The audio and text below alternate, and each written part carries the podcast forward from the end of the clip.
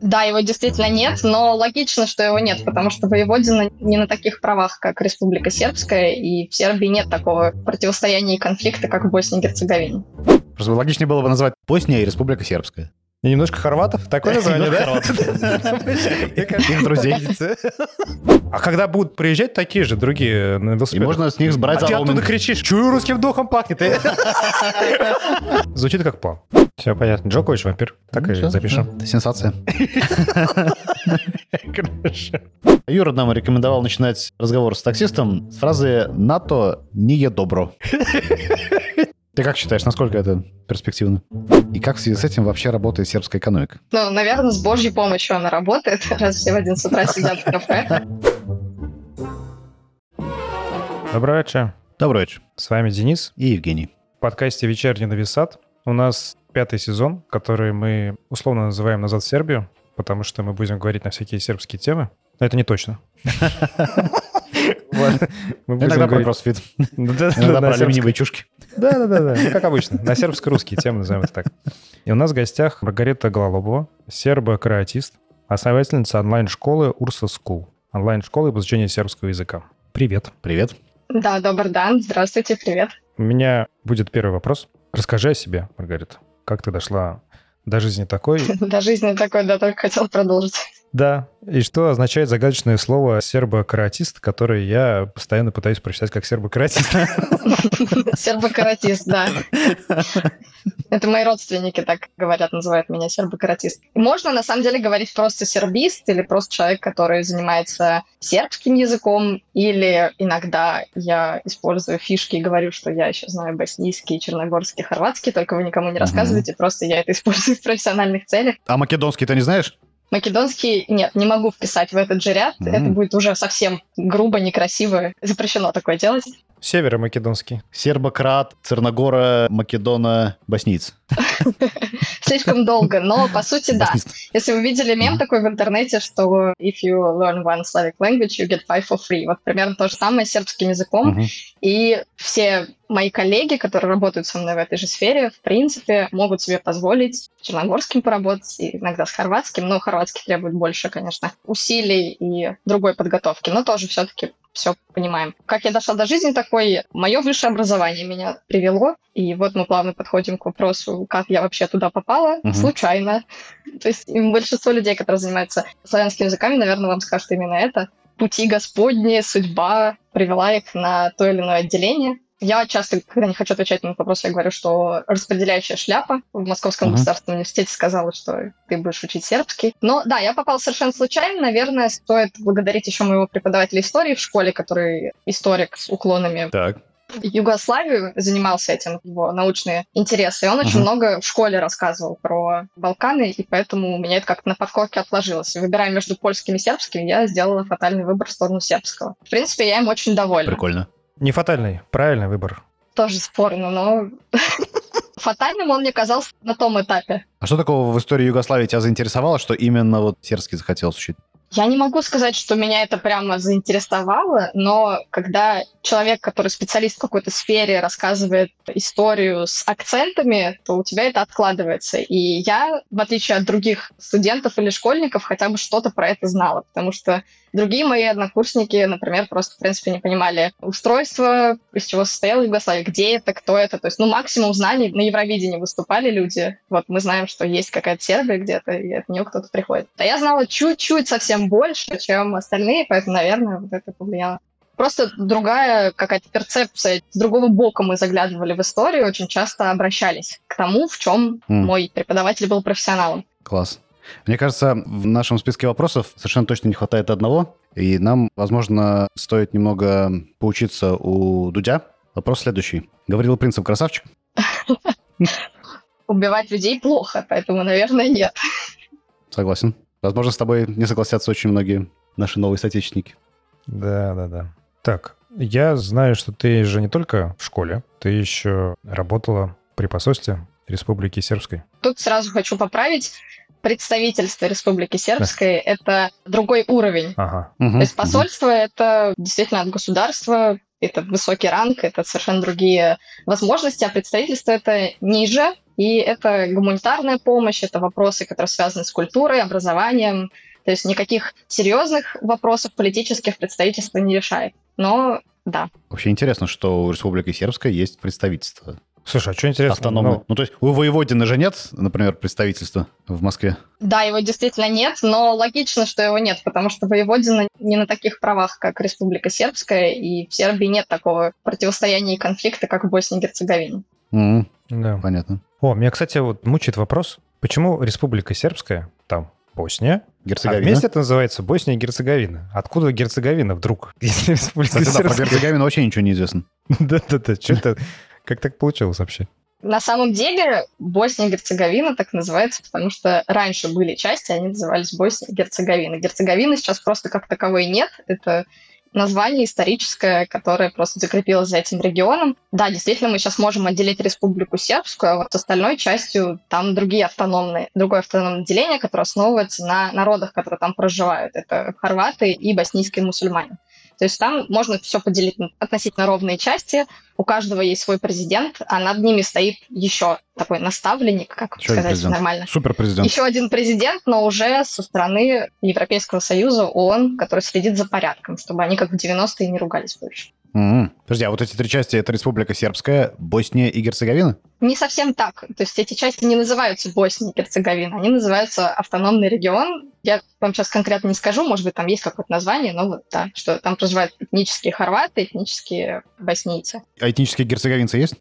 Нет, Они исчезли Гордые. вместе с Герцеговиной. На самом деле Герцеговины нет. Мы же выяснили. Просто логичнее было бы назвать Босния и Республика Сербская. И немножко хорватов. Такое название, да? Их друзей. Я из нашего разговора вынес очень важный вывод. Во всяком случае, вот Сербия и Черногория раньше тоже ведь были до 2008 года. Так. Нет, что? Ну, И все. То есть, получается, Герцеговина не отделится от Боснии. Не будет у нас два разных государства, Босния и отдельное государство Герцеговина. Потому что Герцеговины нет. Нет Герцеговины, нечему отделяться. это какая-то глубокая мысль, я не могу ее понять.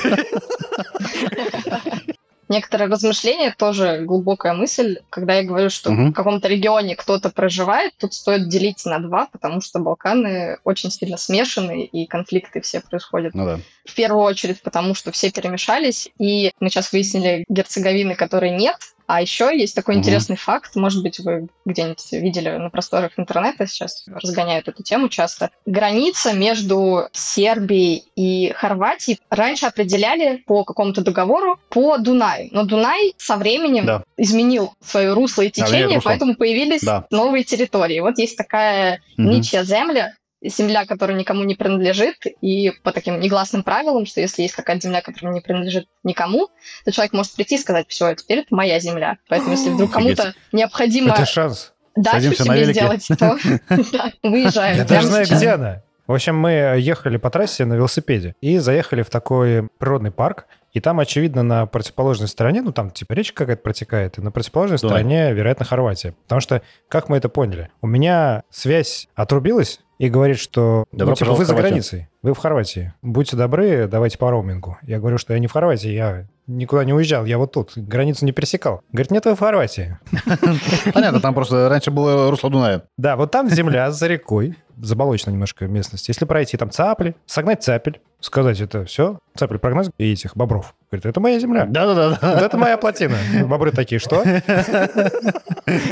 Земля цапель и бобров. Да-да-да. Поставить там эту избушку на таких палочках, ну, таких как бы ножках. Немножко Цапля и кубик. Да-да-да, куриных ножках так и поставить избушку. Там сидеть. Да, согласен. А когда будут приезжать такие же другие на И велосипедах, можно с них сбрать а ты оттуда кричишь, чую русским духом пахнет. Звучит как план. Да. Давай вернемся в Сербию из Боснии и Герцеговины. Цапли и бобровие. Понятно, как в Сербии появились русские, а как в Сербии появились сербы. Не так интересно слушать, как сербы появились в Сербии, чем обсуждать то, что с ними потом там происходило. А происходило многое, да, и мы с вами уже затронули какие-то вехи Приключения сербов в Сербии. Да, да, именно так. Мгм. Ну, попали как они туда? Все это происходило во времена византийского императора Константина Благородного. Записал, что вот некоторые славянские народы мигрировали к югу, расселились там, где сейчас Южная Сербия, Их еще не именовали сербами, но это про родичи, про родственники сербов, которые, вот, собственно, эмигрировали, расселились, и поселились они А откуда? с севера. Братья наши славяне пришли на юг, южные территории, и расселились Севера. там. Северные Ну, славяне стали южными. М, слушайте, это похоже. Вот мы как появились тут. Ну, тоже север. Ну, фактически. Ну да, да, примерно так же получается. Может быть, у них тоже там что-то случилось? Да, что-то, да, наверное, замутили. Да, и расселились они на территории Южной Сербии, Северной Македонии, Черногории, Далмации. Ну, то есть логично, что люди тянулись к теплу, к комфортным условиям Мгм. проживания, смешались Погреться там хотели. с другими балканскими племенами, например, иллирийцами, даками, и все. Вот, пожалуйста, сербы. И вот вам результат. Так, а лирийцы? Иллирийцы это кто такие были? Это типа греки? Это наследники Римской империи, и хорваты, которые как раз-таки очень часто говорят, что они наследники иллирийцев. И неспроста они так говорят, потому что действительно на территории Хорватии проживали иллирийцы. И если вы будете путешествовать по берегу Адриатического моря, вы увидите, что там очень много именно архитектурного наследия, которое осталось. Да? Например, любимая наша «Игра престолов» частично снималась именно там, и вы видите всякие развалины, крепости, видите Колизей, да, это вот все от иллирийцев осталось, от наследия Римской империи. Так, а я слышал, что вот как раз, по-моему, если не ошибаюсь, албанцы, что ли, или кто-то тоже они считают себя иллирийцами. Албанцы? Или босники. Или. Боснийцы вряд ли, албанцы возможно. М, Интересно. Так. И еще даки. А даки это кто? Но это тоже балканские племена, которые жили на этой территории, которые потом смешались. Тогда это же румыны. Да, вроде румыны. Ну так они тоже на Балканах живут, правильно? Да, да, да. Ну да, да. Балканские Нет, мы румыны. просто пытаемся понять. Да. Хорошо. В общем, какие-то греко-римляне жили здесь, потом уже Потом пришли сербы. румыны. Сказали, мы здесь будем жить. Да, потом пришли славяне севера. Говорят, хорошо здесь у вас. Что делаете? Говорит, ну, вот тут вино сажаем. Мясо едим. Да, да, да, мясо этим. Говорит, ну, можно вас поживем? Говорят, да. А потом э, их стало гораздо больше, чем даков и иллирийцев, и они растворились в сербах. Некоторые стали хорватами, некоторые албанцами, ну и так далее. Немножечко сказочная получилась история. Политический вопрос. Почему для сербов так важны косовые метохи? Правда ли там крупные месторождения полезных ископаемых? И связаны ли это как-то друг с другом? Ну, наверное, начну с конца, потому что я вижу некоторую связь важности косовой метохи и завязки на полезных ископаемых.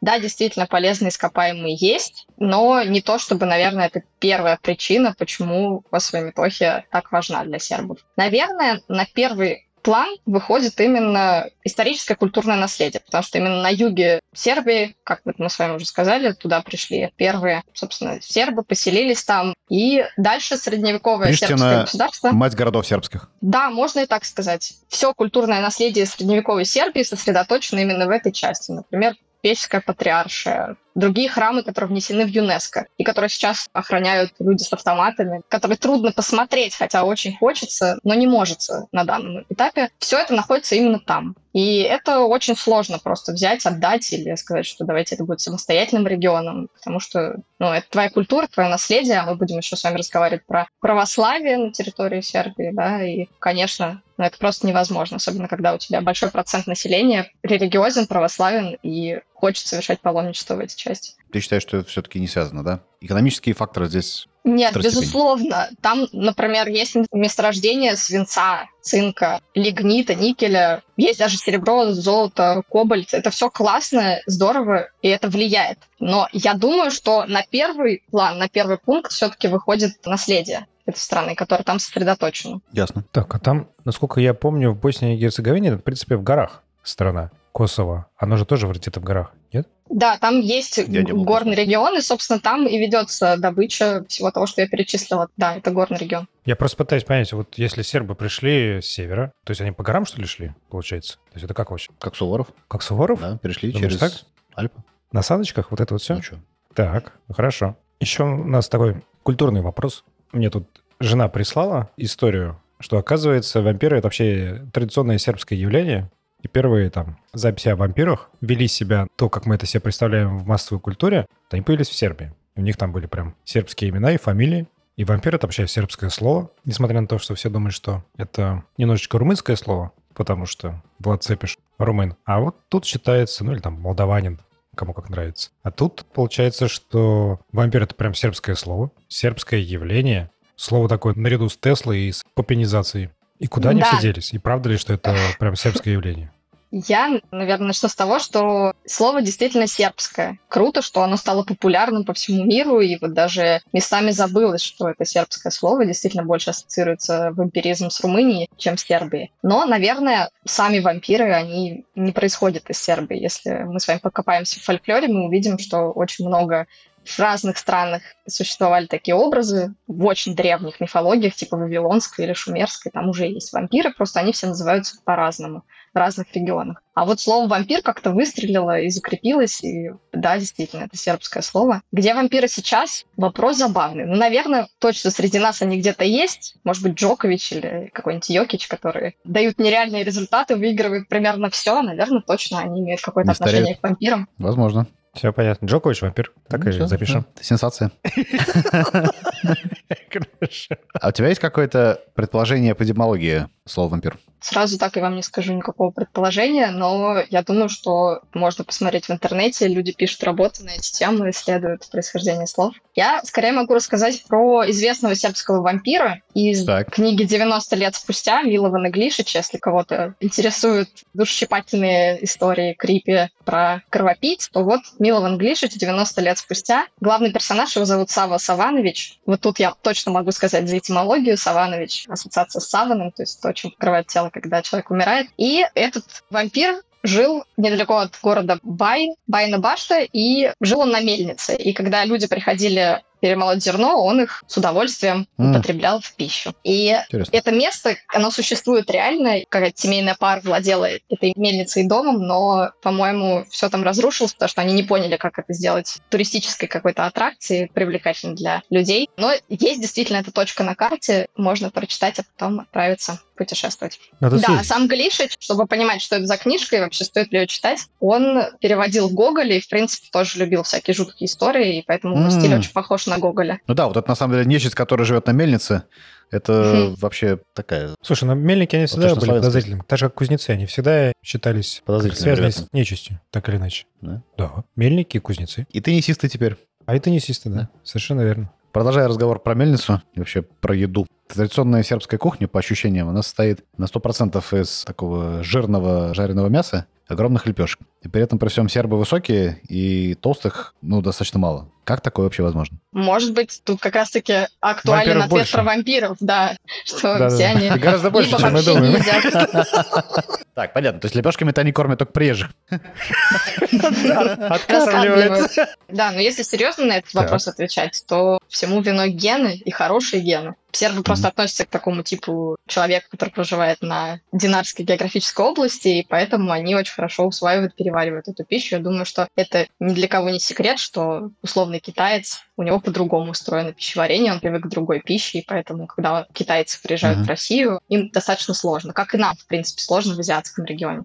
У сербов тоже есть свои особенности Ну да. в питании, они, видимо, что-то очень быстро расщепляют, переваривают. И, в принципе, с детства, когда вы что-то употребляете в пищу, питаетесь именно так, а не иначе, в какой-то момент вас начинает устраивать, и ваш организм с этим справляется. Но если говорить не про пищеварение, а про какие-то черты и особенности, то да, действительно, для этого региона характерны люди, которые очень высокие. Я думаю, что все заметили, что сербы, они такие прям рослые товарищи. Узколицы, Да. много темноволосых, но темноволосые части скорее не славянское наследие, а турецкое, потому что турки 300 лет оседали на этих территориях и оставляли, разбрасывали свои темноволосые гены. Так что да, такой тип человека с антропологической точки зрения. Ясно. Так вот у нас как будто немножечко такие появились эти евгенические какие-то нотки в нашем... Ну, не без этого. Но в целом рецепт, мне кажется, понятен. Если вы хотите, чтобы ваш ребенок вырос высоким и темноволосым, э, кормите его чевапами, плесковицами, с лепешками. С самого рождения, в смысле. Ну, конечно, с самого детства, да. Есть такой животрепещущий вопрос. Пока не подружились, особенно с сербами, ну, потому что как-то повода не было. Вот есть какие-нибудь от тебя пять способов железобетонных, лайфхаков, как подружиться с сербами? Я на самом деле удивлена, что сербы сами не знакомились с вами, потому что сербы супер общительные. Вообще хлебом не корми, да, и что-нибудь пообсуждать. И ситуативно, если сидите в кафе, в баре, безусловно, найдется тема для обсуждения. Стоите на остановке, спросят о погоде, помогут, если видят, что потерялись, сами подойдут, все расскажут. Особенно сербов Да-да-да. радует, когда вы учите их язык. Если это старшее поколение, скорее всего, они не будут с вами говорить на английском, они скорее перейдут на русский, но если увидят, что вы понимаете по-сербски, это откроет неограниченное количество тем для обсуждения. Они начнут всем подряд рассказывать, что вот я познакомился с русским, который наш язык учит. Поэтому это не то чтобы тема для разговора, но это способ начать общаться. Конечно, это учить сербский язык. Но если нужны прям какие-то темы смолтоков, то, наверное, я выделю политику, все сербы любят разговаривать по поводу Политику? политики. Да, но тут надо быть аккуратным, потому что если вы не любите разговаривать о политике, либо вы недостаточно подкованы, не знаете, что сказать, тогда лучше, конечно, не залезать на эту территорию. Но я знаю людей, которые обожают политику, любят это обсуждать, и таким образом приобрели сербских друзей себе. Ну, допустим, вот если спросить, что там Вучич? Это вот нормальный заход такой? И там на полчаса. Но, наверное, не сразу, но к такому вопросу можно прийти. Но сербы любят спрашивать, что у нас происходит. Сербы любят рассказывать, что они считают, что у них происходит. И мировая политика тоже. То есть не обязательно касаться личности Вучича. Тут можно говорить и истории политики, которая происходила в прошлых веках. Если это старшее поколение, опять же, если это молодое, можно поговорить о том, что сейчас в Европе происходит. Но, опять же, да, если вам по кайфу такое обсуждать. Если нет, не надо. Юра нам рекомендовал начинать разговор с таксистом с фразы «НАТО не е добро». Ты как считаешь, насколько это перспективно? Ну, вопрос приравниваю, что там Вучич, вот примерно такой же, но посерьезнее, конечно. Понятно. Окей. Но еще раз говорю, я сразу обозначила, что мне достаточно странно, что нам надо придумывать темы, потому что в моей практике сербы сами заводят разговоры, и вот не таксисту вы что-то говорите, а таксист вам что-то говорит, и вы уже защищаетесь и не знаете, как же этот разговор прекратить, если вдруг вы не хотите разговаривать. Здраво, Рус, у меня для тебя есть пять тем для разговора. Да, ну еще какие темы более нейтральные, которые, может быть, подойдут большему количеству людей, это любые вопросы о культуре. Если вас искренне что-то интересует, и вы хотите уточнить, что такое слава или что-то про какие-то обычаи, про еду, как готовить, да, спросите рецепт, спросите у своего соседа, как готовить то, что вкусно пахнет по выходным. И вам расскажут, покажут, пригласят, познакомят с бабушкой, Накормят. накормят, да, безусловно. Так и будет. Отлично. С этим вот сложновато. У меня такое ощущение, что сербы не готовят дома, если честно. Судя по размеру кухонь стандартных, которые у них есть, там довольно сложно что-то готовить, во-первых. Вот, во-вторых, сербская кухня, она такая все-таки специфическая для любителей. То есть, если нравится жирное мясо, то, в принципе, вам прям будет зашибись. А если вы все-таки хотите овощей каких-нибудь побольше и как-то разнообразных соусом, то, ну, не знаю, я не уверен, что можно что-то поучиться. Кстати, в Новой Саде здесь начали делать квас, ну, сербы. Судя по всему, там написано квас по русским рецептам. И он прям по русским рецептам, да. Вот это, кстати, вот можно у продавца спросить, как они начали делать, где они его производят. Как Откуда ты взяли? да? На остановке подошли к какому-то трусу. Так, слово за слово, и знали рецепт кваса, и теперь готовят. По поводу того, что сербы не готовят, я, наверное, не соглашусь, потому что любая какая-нибудь настоящая сербская кева, кева — это такое разговорное словечко для мамы, она, конечно, кулинарные шедевры делает. И, и не только мясо, а какая-нибудь выпечка. Ну, опять же, да, это все жирно, холестеринно, но безумно вкусно. Салаты разнообразные. Все это матери семейства, бабушки, женская линия готовят совершенно чудесно и прекрасно. Кроме того, если вы обращали внимание, вот в том же самом Новом Саде есть магазины, здравых храма называются, и там продают всякие семечки, чаи. И это тоже неспроста, потому что есть сербы, которые Гречка. увлекаются, ну, скажем так, здоровой пищей, и их достаточно много. То есть не Да-да-да. все питаются жирно. Да, наши представления о здоровой пище, их не совпадают, судя по ассортименту магазинчиков здравых ран. В их определение здоровой пищи входит наша обычная гречка, которая не зеленая, Ну, а обычная гречка просто. да, обычная да, гречка. Что там еще? Чай в пакетиках. Черный, в принципе, здоровая пища тоже, потому что в обычных магазинах хрен купишь его. Нету, да. Но самое the best, мне кажется, это печеньки. Да, Там печеньки, там вот эти вот цукаты с сахаром. Такие, как видите, что шоколадки. Вот самое оно. да-да-да. Когда сказали нам, тут, когда мы приехали, что вот гречка в здравоохране преимущественно. Я думаю, ну, зашибись, значит, мы все время здорово питались вообще. Да, да, да. Ну и, в принципе, ассортимент круп, например, проса, которая пшенная, здесь тоже в здравоохране. Ну да, В принципе, получается, все русские каши на завтрак — это здоровая еда. да. Прикольно. Но я уже понял, что вот нужно как-то проникнуть в сербскую семью, и чтобы сербская бабушка тебя покормила. Тогда это, это будут крестины. Почему как-то? Это случается спонтанно, само собой. Вы сказали, что не приходилось случая. Но ведь вы же посещаете какие-то места, может быть, у вас дети ходят в общеобразовательной организации, вы сталкиваетесь с преподавателями другими семьями, у вас есть соседи 100%, вы ходите в один и тот же магазин, там какой-нибудь дружелюбный продавец. Это все способы завязать знакомство, причем честно признаю, что в Москве я таким образом знакомства не завязываю. Я не знакомлюсь ну, да. с кассирами, которые работают в пятерочке рядом с моим домом. В Сербии это абсолютно нормально, причем, опять же, возвращусь к первому своему пункту, в большинстве своем разговор начинается с того, откуда ты знаешь сербский язык. И дальше, пожалуйста, пошли разговоры в разные стороны. За что я сам у Сербии. Подводя итог, то, что касается фраз для начала разговора, неважно, какая конкретно фраза, главное, чтобы она была на сербском. По большому счету получается так. Да. да. Это хорошо. У меня вопрос есть тоже культурологический. Почему в 11 утра среды все кафе в центре Новисада под завязку набиты пьющими кофе сербами? И как в связи с этим вообще работает сербская экономика? Ну, наверное, с божьей помощью она работает, раз все в 11 утра сидят в кафе. Но просто, я думаю, уже заметили, что все происходит в своем темпе Палака, и Палака не значит, что это будет не выполнено, Палака не значит, что к этому вопросу никогда не вернуться, просто это другой темп. То есть такой же можно спросить вопрос жителей любой другой южной страны, это и Греция, это Италия, или государство, где есть сиеста, что люди, почему они это делают. Но жарко работают попозже. Но зато сербы встают рано утром. Я думаю, что это тоже было заметно. Есть такой языковой факт, что «доброе утро» можно говорить только приблизительно до 10 часов утра. Хотя наше утро длится иногда в час, пишут письма, пишут «доброе утро, коллеги» и так далее. Ну, Мы встаем позже. До 12, да. Но у сербов, если в 11 вы скажете «доброе утро», это будет достаточно странно. Скорее всего, вы таким образом покажете, что вы иностранец. Скорее всего, сразу все поймут что они с сербами имеют дело. Вопрос про доброе утро, он во всех южных странах функционирует таким образом. Так как люди встают рано, день начинается рано,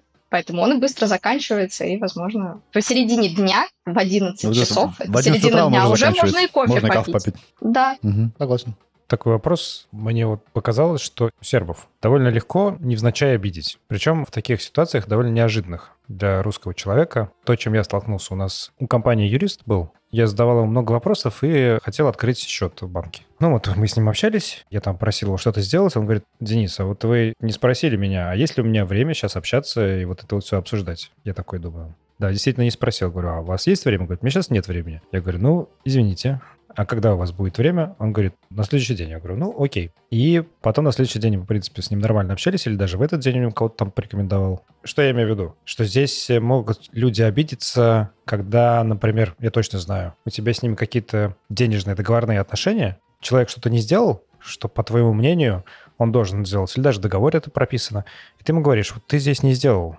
сделай, пожалуйста. И человек обижается. То есть если в другой форме, сказать, что, ой, тут смотри, как такая ситуация получается нехорошая, может, что-нибудь с ней сделаем, он тогда не обидится. А если ты ему прямо скажешь, ну, сделай свою работу, у нас в договоре прописано, деньги тебе за это платят, он может сказать, что ты мне такое говоришь, я вообще ничего делать не буду, работать с тобой не буду, все, и уходит. Я таких случаев знаю. Вот как не попасть в такие ситуации, где вот эти острые углы, как их, так сказать, обогнуть, чтобы случайно серба не обидеть? Ну, вопрос, мне кажется, напрямую из сферы межличностного общения и психологии, в принципе, как вежливо и невежливо общаться с людьми, не только сербами, Прикольно спрашивать, может ли человек ответить, может ли сейчас разговаривать. В принципе, вот эти границы рабочие и нерабочие, тоже вот у меня сейчас есть такие вопросы, я это прорабатываю. У меня нет такой привычки спрашивать у людей, могут ли они разговаривать, я пытаюсь себе это воспитать. Мне кажется, что это очень здорово, особенно во времена интернета, когда мы можем писать в любое время дня и ночи, и мы не можем просто отключиться и сделать вид, что нас нет. Поэтому да, сербы, наверное, не исключение, и занятые сербы, безусловно, тоже берегут свое время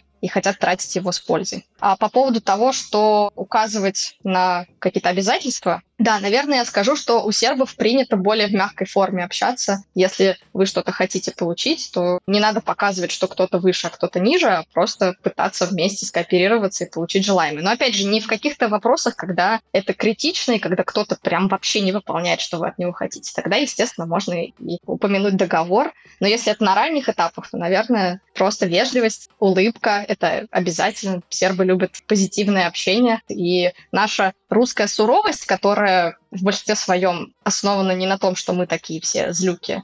Северные народы приехали и командуем. Интересный факт, вчера только на лекции я об этом узнала, что наши интонационные конструкции, которые мы привыкли произносить в русском языке, они считываются mm. многими европейцами как агрессивные. И поэтому, возможно, вопрос про договор, в частности, построенный на интонации. Мы, как русскоговорящие носители, очень часто что-то такое произносим, что кажется пассивно-агрессивным. И многие европейские фильмы это демонстрируют, что русские обычно изображаются как суровые дядьки, которые чего-то «где мои деньги?», да, вот эти все образы они произрастают из нашей интонации, а мы же совсем такое не подразумеваем. И получается неудача.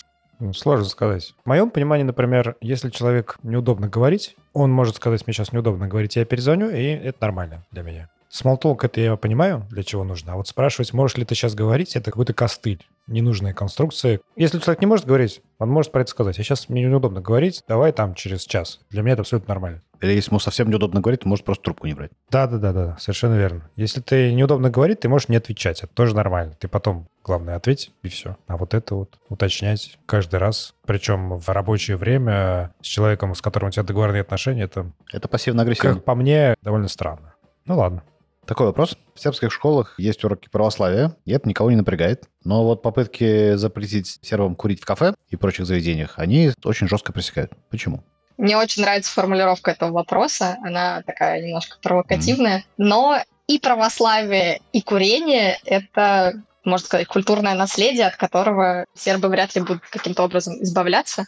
Как я уже говорила, Сербия — это православная страна, очень много людей верующих, и поэтому уроки православия в школах совершенно по-другому воспринимаются, не так, как у нас, например. И этому есть исторические предпосылки. У нас был коммунизм, и у нас разрушали храмы, полностью поставили запрет на вере, и поэтому возобновление этого сейчас у нас воспринимается некоторыми людьми критически, потому что есть семьи, которые не пронесли вот эту веру и традицию через года и просто стали атеистами. Это нормально. Это их выбор, они могут выбирать, что их детям учить. В Сербии же другая ситуация, там тоже был коммунизм, брос Тита, но он был такой с человеческим лицом, скажем так. Православие не запрещалось, и поэтому коммунизм одновременно существовал с православием. Поэтому то, что вы сейчас видите, это фактически, что было бы с нами, если бы нас не запрещали православие, абсолютно бы нормально воспринималось, абсолютно адекватная, на мой взгляд, государственная институция. Если уж говорить про то, как люди ходят в храм и как их там воспринимают, мне очень нравится, что там меньше запретов. Абсолютно никого не волнует, пришел ты в штанах, если ты женщина, или не покрытой или покрытой головой. То есть это как-то больше ориентировано на людей и адекватно все это воспринимать. Поэтому православие в школах — это нормальный предмет, который обусловлен историческими причинами и социальными. Это абсолютно адекватно. А курение просто это такая заядлая привычка, которая тоже, наверное, наверное, с турками пришла на Балканы, посмею так предположить, и просто укоренилась, и, да, очень курящая нация, курят везде. Меня больше всего удивляло, когда я приезжала на стажировки в университеты, что в комнатах можно было курить, и даже нужно было, то есть ты получался в меньшинстве, то есть я не курю, и я не хочу, чтобы у меня в комнате курили, но я не могу сделать так, чтобы в моей комнате не курили. Курили, курим и курить будем. Да-да. Почувствуй себя здоровым меньшинством. Есть вопрос такой, объединяющий русских и сербов. Объединяющий. Да-да-да. Почему сербы и руси братья заувек? Как так получилось? Это просто мой любимый лозунг. Как раз-таки спрашивали про то, как завести себе знакомых. Вот э, очень часто с помощью этого лозунга и заводят знакомых. И сербы заговаривают так с русскими, и русские заговаривают с сербами. Я думаю, что это очень милая схема упрощения. Это какой-то феномен исторической памяти, позитивный. И это редкость, и это круто. Мне кажется, что нам надо быть очень благодарными, что это каким-то образом укоренилось в сознаниях людей и существует. Такое позитивное влияние и общение с русскими русскими, это круто, да, и оно выражается в этой фразе. А почему так? Тут можно привести несколько фактов. Ну, наверное, потому что на протяжении истории русские часто помогали с какими-то историческими событиями, причем очень часто помогали, может быть, даже не задумываясь, что они сейчас оказывают эту помощь, то есть просто русские следовали своим интересам, но одновременно помогали и сербам, например, в борьбе с турками. Там была совершенно своя собственная история, свои разборки с Османской империей, но параллельно мы поддержали восстание сербские, которые потом помогли освободиться полностью от этого гнета. Но это огромное событие, поэтому оно не забывается, и к нему возвращаются, апеллируют. Потом, наверное, мы можем вспомнить Первую мировую войну, тоже мы впряглись туда. Да, как раз хотел сказать. Угу. Да, но опять же вопрос, мы туда впряглись, потому что мы так сильно хотели защитить сербов или потому что мы все понимали, что происходит и что нам надо было это сделать.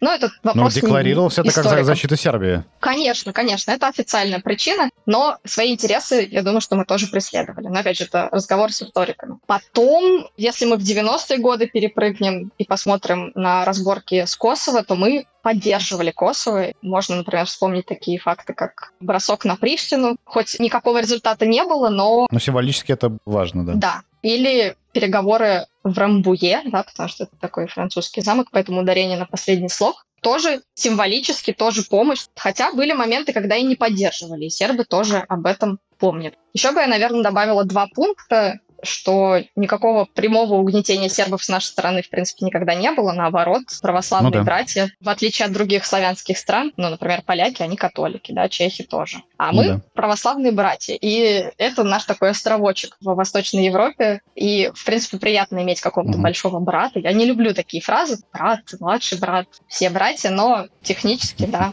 так и есть. Ну да, в принципе, вполне объяснимо, понятно.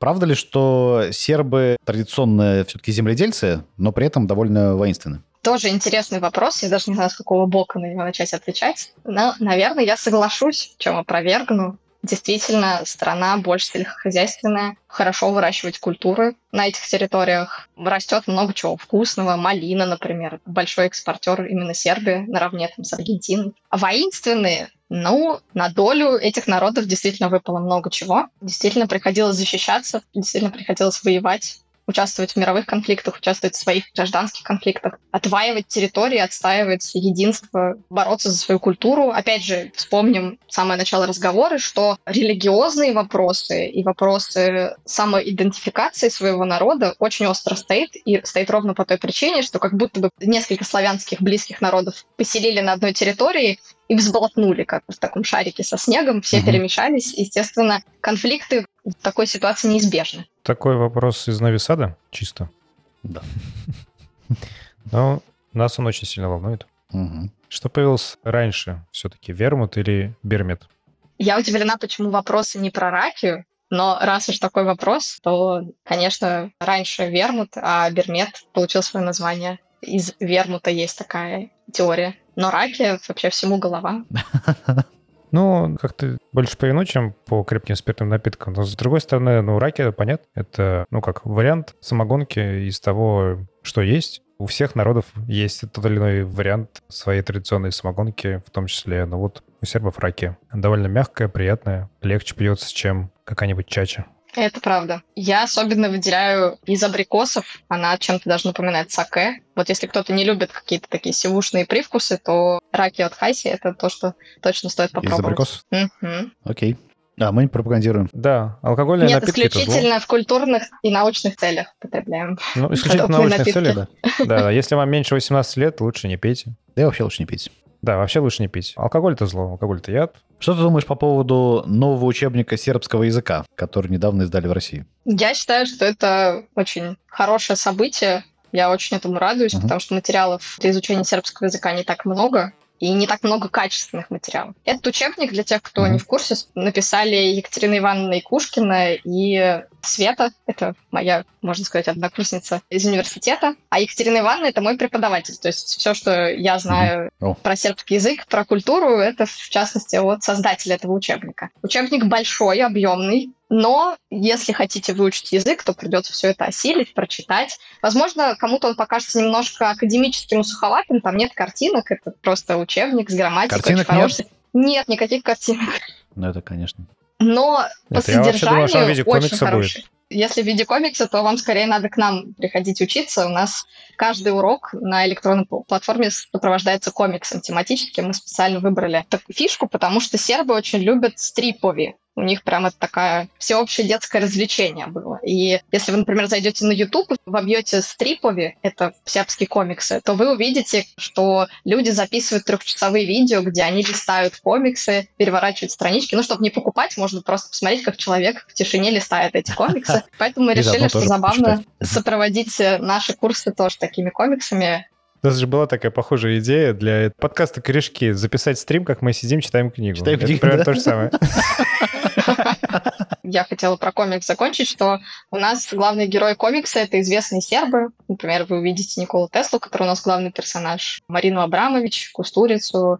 Ну, такие очень попсовые персонажи. Джокович есть? Джокович есть, конечно, Ура. присутствует. Показала практика, что не все люди знают, что эти персонажи вообще сербы, и для некоторых это новость, поэтому мы решили, что важно рассказать и про это. А если возвращаться к учебнику, если есть задача выучить сербский достаточно на хорошем, прочном уровне, я рекомендую обратить внимание на этот учебник. Современен точно сделали люди, которые занимаются этим годами, точно, качественно. Мое мнение такое. А как вот выучить быстро, без зубрежки? Как-нибудь каким-то таким, знаешь, типа по методу Илоны Давыдовой, желательно. Без регистрации и смс. Да-да, ну чтобы ты, допустим, лежал, слушал во сне в наушниках. Тебе что-то там наговаривают, и ты встаешь с утра, все, доброе утро, как от зубов.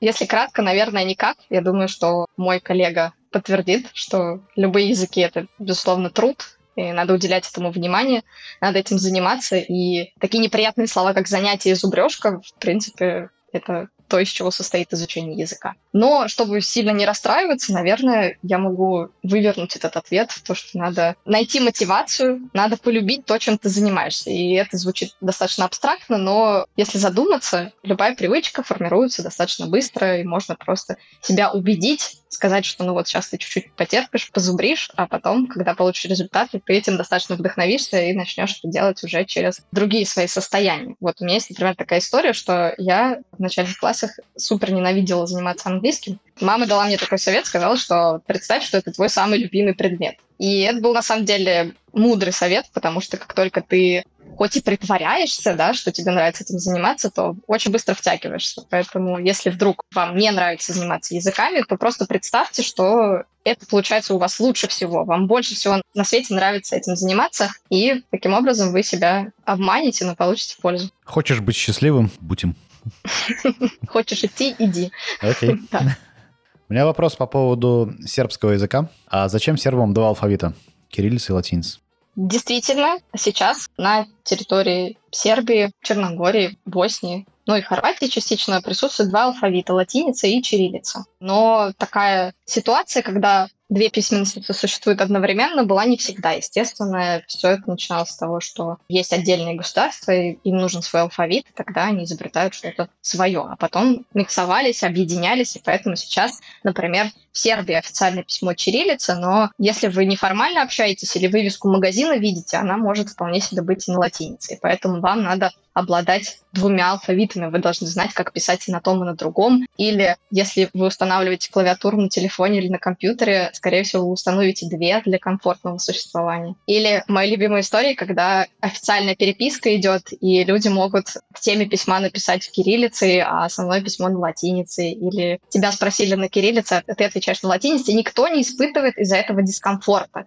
К тому же, если люди пишут на латинице, они очень часто используют такую версию. Пошишина — это буквально подстриженная латиница. Это значит, когда лень устанавливать клавиатуру или просто нет времени печатать всякими палочками-галочками, то просто используют английскую клавиатуру, и все ч, ч, дж превращаются в обычные буквы. То есть без диакритики. Да, вообще. И поэтому, если не изучали язык, то будет достаточно сложно пробраться через эти сообщения, поэтому надо уделить внимание и тому, и другому. Но я опять вернусь к вопросу, почему так? Потому что время шло, все менялось, государства сливались, объединялись, выбирались разные государственные графики, и происходило это по-разному. То есть старались все подвести под какой-то один, но не получалось.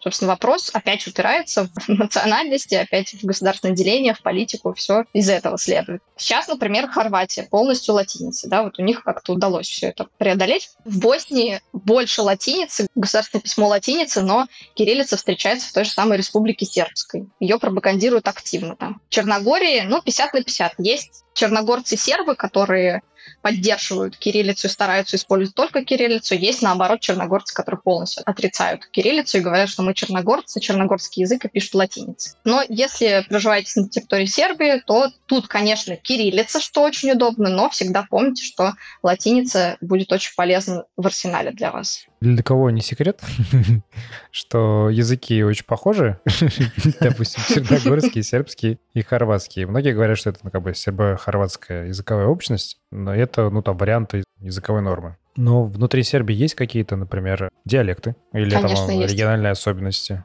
И как они отличаются друг от друга и из чего происходит? Мгм. Да, действительно, языки близки. Действительно, можно встретить, особенно в 20 веке, понятие сербо-хорватский язык. И это все тоже под эгидой Югославии, что удобно, когда у тебя в стране один язык, а не несколько. Действительно, есть учебники, которые называются «Изучение сербо-хорватского языка». Мы, как люди, которые не проживают на этой территории, нам достаточно удобно так говорить. Но людям, которые живут там, возможно, будет некомфортно объединение данных языков. И, возможно, они преувеличивают различия между этими языками как раз-таки из-за национально-политических причин. Но, опять же, аккуратным образом говоря, да, действительно, языки близки. Есть такой фан-факт, что, возможно, разница между тем же самым сербским и хорватским, она меньше, чем между британской версией английского и американской версией английского. Существует такое мнение, расхожее. Поэтому языки действительно близки. Но какая между ними разница? В основе вот этой языковой общности лежит три таких наречия, скажем так. Штоковское, Кайковское и Чаковское. Оно как раз-таки существовало давно, когда Вук Караджич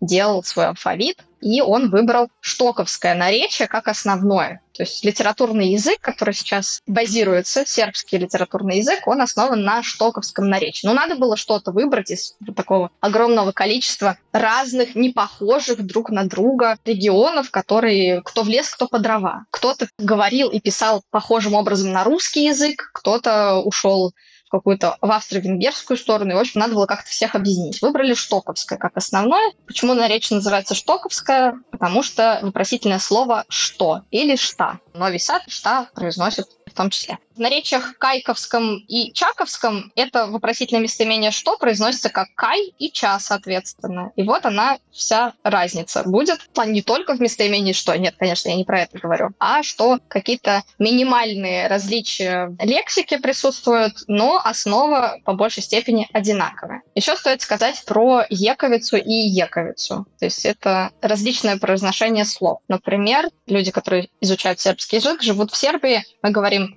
звезда, а скорее всего в Боснии или в Хорватии скажут это слово как звиезда. То есть технически мы можем догадаться, что это за слово, если нам сказали это в контексте, вообще не вызывает никаких проблем. Но вряд ли, если мы изучаем сербский, мы будем произносить это как звезда. То есть я всегда говорю, что если вдруг вы такое произносите, то будьте добры и во всех остальных словах тоже так менять. Но это сложно. Поэтому мы, наверное, будем за эковский вариант произношения. То есть у нас получается штоковщина, кайковщина, чаковщина, плюсуется еще к этому микс эковицы и ековицы в зависимости от региона. Ну, еще есть разные зоны региональные, это еще самое мелкое дробление. То есть, если вы поедете на юг Сербии, вы услышите, что там есть свои особенности, например, в районе Лесковац, где вкусные всякие плесковицы делают, там говорят без падежей. Без падежей? Да, используют минимальное количество, не видоизменяют слова, и поэтому сербы в Белграде, когда слышат, что русский человек пытается говорить на сербском, иногда очень вежливо говорят «Дали сте вы из Лесковца?»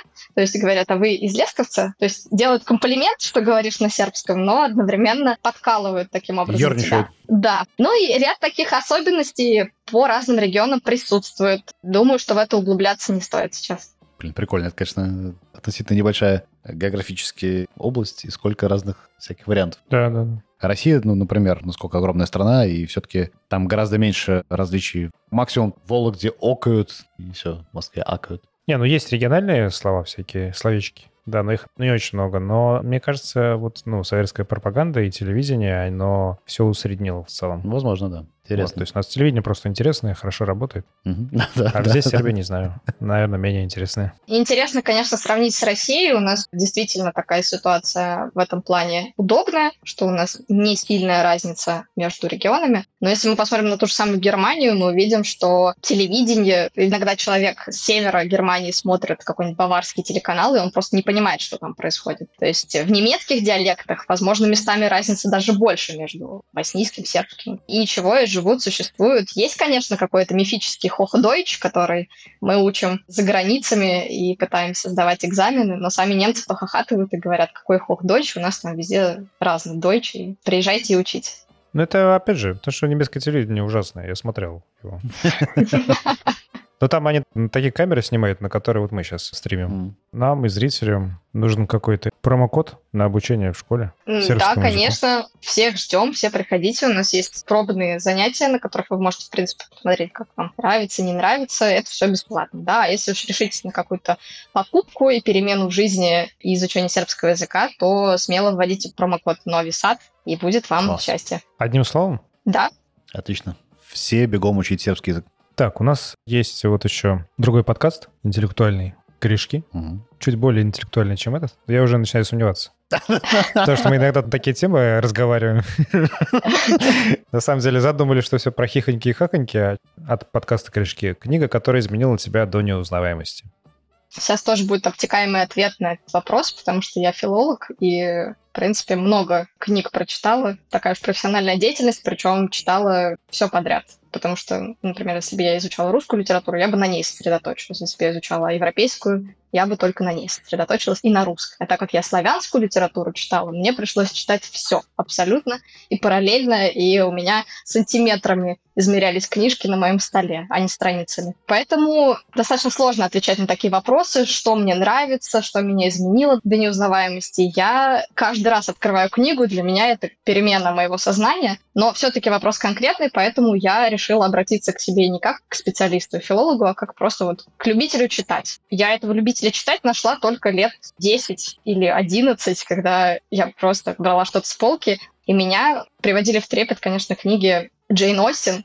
Такой очень банальный, наверное, ответ, но да, я думаю, что они меня изменили до неузнаваемости. Я, в принципе, полюбила читать. Мне очень нравится викторианская литература. Просто вот нравится. Я не могу объяснить это никаким образом. Хотя нет, у меня есть идея, я могу это объяснить. Сейчас ходит мем по интернету, что спрашивают мужчин, как часто вы думаете о Римской империи. И мгм. мужчины отвечают, сейчас я думаю о Римской империи. Все в шоке от этого.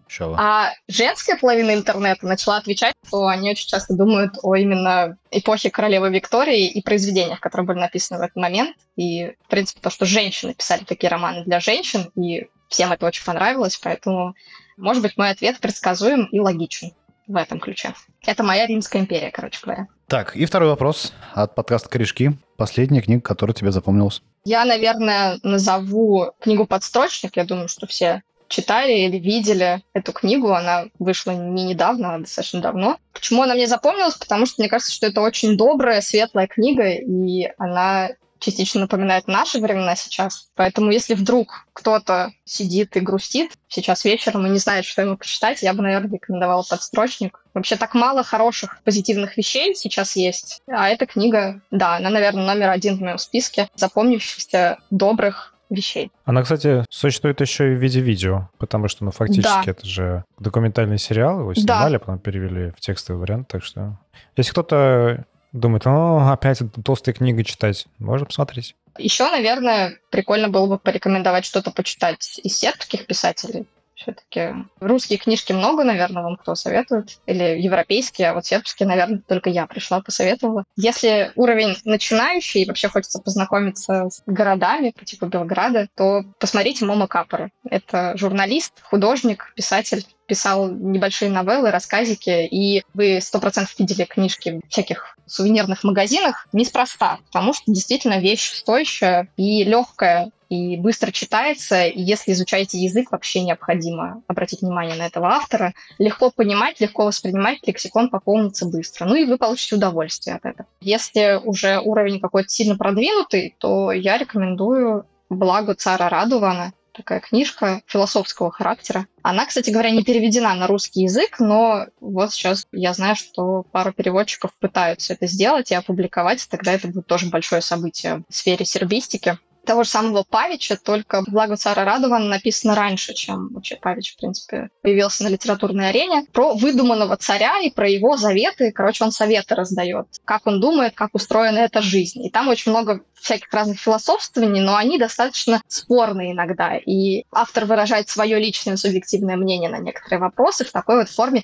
мифологического царя и его мнения. Прикольно. Философская штучка. О, это перекликается с Винко Андановским. Я только начал читать, но там начало примерно такое же. Это занятно. Ты упоминала за кадром, так сказать, про смешные истории на твоей работе в представительстве Республики да. Сербской. я вот хотела поделиться другой. Это не относится к работе в представительстве, но тоже относится к работе с сербами. Я просто очень часто принимала какие-то делегации, взаимодействовала из разных сфер людьми и сербами, которые по каким-то вопросам приезжали. И вот самое интересное, наверное, когда мне подкинули работу с детским хором православных сербов из Цюриха, то есть это сербы, которые живут в Цюрихе, но вот они приехали на конкурс православной песни. Дети от 3 до 11 лет и у них там хор небольшой, и они пели сербские песни. И с ними, естественно, приехало огромное количество родителей, и их было 30-40 человек. И вот моя задача была с ними где-то неделю тусоваться, водить их по всем экскурсиям, водить их на конкурсы. Это был очень интересный опыт. Во-первых, они жили в доме православного паломника. Я не знала, что это такое, я вот узнала, что это гостиница для православных людей, она достаточно бюрократичная, очень часто такие дома паломников располагаются в центре города. И вот они жили в доме паломника, который который находится в музеоне. Там есть храм, и рядом есть такое здание. Вот они жили в этом здании, я приходила к ним каждое утро, со мной здоровались «Здравствуйте, сестра Рита». Я забирала своих подопечных на экскурсии. И несколько тяжелых дней мы ходили с ними по экскурсиям на ВДНХ, в Третьяковскую галерею. Я старалась им все показать и рассказать, чтобы они впечатлились. Сербы, конечно же, фыркали и говорили, а когда кафа, а когда мы присядем, а долго ли еще идти, сколько километров еще, что вы к нам пристали, мы устали и так далее. Для сербов, конечно, русские расстояния — это просто что-то невыносимое. Они не понимают, зачем так много ходить где-то, когда можно просто сесть и выпить кофе. И наступил день X. Это экскурсия в Кремле. Я очень долго к ней готовилась. Я понимала, что там будут проверять на каждом этапе. Объяснила всем сербам, что если вдруг у вас есть ножи, обязательно выложите их. Если у вас есть ножницы, пилочки, тоже, пожалуйста, не несите их с собой. В итоге, что вы думаете, когда мы были на первой проверке, у первого же человека нашли охотничий нож. Я опять стрессанула очень сильно. Ну ладно, всех сгруппировали, там же еще дети. Это тоже накладывало свой отпечаток. Так как группа большая, нам предоставили три экскурсовода. И там были еще две девочки, которые мне помогали помогали. Сразу же я обратила внимание, что две экскурсоводши достаточно милые, молодые, красивые. Ну, плохо судить о людях по внешнему виду, но я именно это и сделала. А посередине была такая маленькая бабулечка, которая очень скрипящим голосом разговаривала. Я про себя думаю, пожалуйста, пожалуйста, только не мне, только не мне. В итоге мне эта бабушка досталась. Mm-hmm. Мы с ней начали экскурсию. Бабушка ни на секунду не останавливалась, хотя когда это последовательный перевод, невозможно переводить огромными абзацами, просто мозг взрывается через 15 секунд, поэтому если это не последовательный, а синхронный перевод, неспроста девушки в кабинках меняются, потому что это очень сильная нагрузка на мозг. В общем, да, у меня была сильная нагрузка на мозг, он болел, я просила пощады у этой женщины, она мне этой пощады не давала и говорила, что у нее скоро обед. И тут еще стоит добавить, что это все было в преддверии 9 мая, а на территории Кремля парад конный устраивают. И как только сербы увидели, что там какие-то лошадки, все, они все в рассыпную кинулись, и я их потом начала собирать по этой площади соборной несчастной. Эта бабка где-то потерялась. В общем, я очень сильно стрессанула в этот момент. Но на этом все не закончилось. Дальше по расписанию у нас должен был быть Успенский собор. В Успенский собор, к сожалению, вход по билетам. И оказалось, что наш организатор мне их не дал. И поэтому все это время он мне еще звонил и говорил, выйди, пожалуйста, забери билеты. А я ловлю сербов на Соборной площади, которые не хотят ловиться. С другой стороны, меня ругается бабушка. Я говорю, нет, извини, организатор, я никуда выходить не буду, я не хочу. В общем, организатор сам приходит, дает мне билеты, я на него косо смотрю, и мы идем в Успенский собор. Но я не посмотрела, что там за билеты. Оказалось, эти билеты только на детей. На взрослых билетов нет. И я благополучно отделила каждого ребенка от родителя, запустила внутрь Успенского собора, и тут я вижу, что в моих руках заканчиваются билеты, в принципе, их нет больше. Сербы, в принципе, очень удивлены были, когда мы уже прошли тысячу проверок, и с них опять требуют какие-то билеты, потому что для сербов непонятно, как можно вот угу. столько всякой бюрократии. Столько билетов. Да, столько билетов, когда в Сербии ты в музей можешь, в принципе, попасть, просто объяснив причину, что тебе очень надо, очень хочется посмотреть, и это одобрят, и тебя пустят. Отлично. Я вам такого не говорила, ладно? Нельзя такое. Я понял, просто сколько я возможностей вообще упускаю. Ну, более человечное okay. какое-то отношение, я про это говорю. Ну, да. Конечно, я утрирую. Согласен. Пожалуйста, платите за билеты в музеях. Музеям Сербии очень нужны деньги, но, если что, это не я вам рассказал. Не, кстати, в транспорте та же тема самая. Вот это с детьми, постоянно детские билеты. Он говорит, до скольки у вас дети считаются детьми? Вот вчера со студентами мы как раз у нас была тема транспорт, мы обсуждали, я всех спрашиваю, у вас же у всех есть карта Бус Плюс, или все ли вы платите по смс, и все мне говорят, нет. Ну, то есть там группа, 10 человек, все хихикая говорят, да нет, мы просто ездим. Это плохо, я такое не одобряю, надо оплачивать все, что надо оплачивать. Ну вот, значит, детей запустили, они уже маленькие, кричат, плачут, хотят к родителям. Я понимаю то, что мне надо их обратно доставать, и Успенский собор мы не пойдем смотреть. Я говорю этому дядечке на входе, что можно я пройду, заберу детей и выйду. На что он мне говорит, нет, у вас же нет билета. Я говорю, ну вы же видите, что я экскурсовод, и я помогаю им. Мы не будем смотреть Успенский собор. Короче, он говорит категорично нет, а сзади меня уже подпирают группа китайцев, которые стройным маршем вышагивают и О. залетают в Успенский собор я понимаю, что у меня есть несколько секунд, чтобы смешаться с толпой китайцев, вместе с ними проникнуть в Успенский собор. Что я успешно делаю, но последний момент меня за руку ловит этот охранник, размахивается мной как сюрикеном и кидает меня в стеклянную дверь, которая есть у Успенского собора. Жесть я просто по ней как в мультике вот так вот съезжаю щекой, и потом, ну, сербы, естественно, с другой стороны стекла просто в шоке стоят, они такого никогда в жизни не видели, таких страстей в Успенском соборе. Я выхожу, просто начинаю плакать. Не из-за того, что мне больно, не из-за того, что мне какая-то вселенская несправедливость, что меня туда не пускают, а просто потому, что я уже в напряге неделю существую в каком-то адском темпе. Слезы градом, а этот охранник вызывает ОМОН. ОМОН? Конечно, серьезно. Девушка без билета пыталась пройти. Да, приходит ОМОН, два человека с серьезной экипировкой, с винтовками, спрашивают, Семенович, что нас вызвал? Семенович показывает на меня пальцем, я сижу просто на порожке Успенского собора, плачу. Он говорит, она хотела проникнуть без билетов и всех своих тоже провести. На что ОМОНовцы говорят, что пропусти ее и всех людей без билетов, и нас таким образом пустили в Успенский собор. Но теперь я всегда рассказываю, что да, когда ты переводчик или экскурсовод, или ты работаешь с какими-то делегациями, это всегда достаточно опасная Вызывай вещь. ОМОН. Да, у нас Если нужно, короче, пройти бесплатно, ты можно просто вызвать ОМОН. Слушай, пропусти меня по-хорошему. Да, иначе Сейчас ОМОН вызову.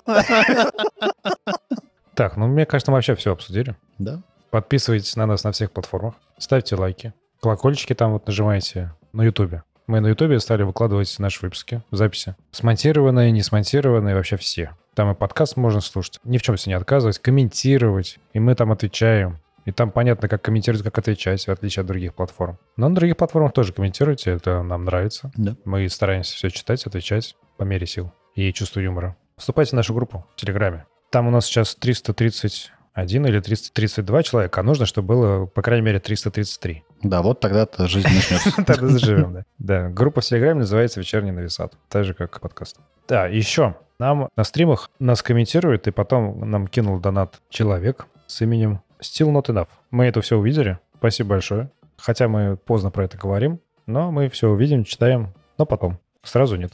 Маргарита, спасибо большое, что была с нами. Да, спасибо большое, что пришла. Спасибо. Помните все, пожалуйста, про промокод Новисат и учите сербский учите язык. сербский язык. Если вы думаете, что он вам может и не, не пригодится, подумайте еще раз, может и пригодится. Да. Жизнь полна неожиданностей. Всем пока-пока. Пока. -пока. пока.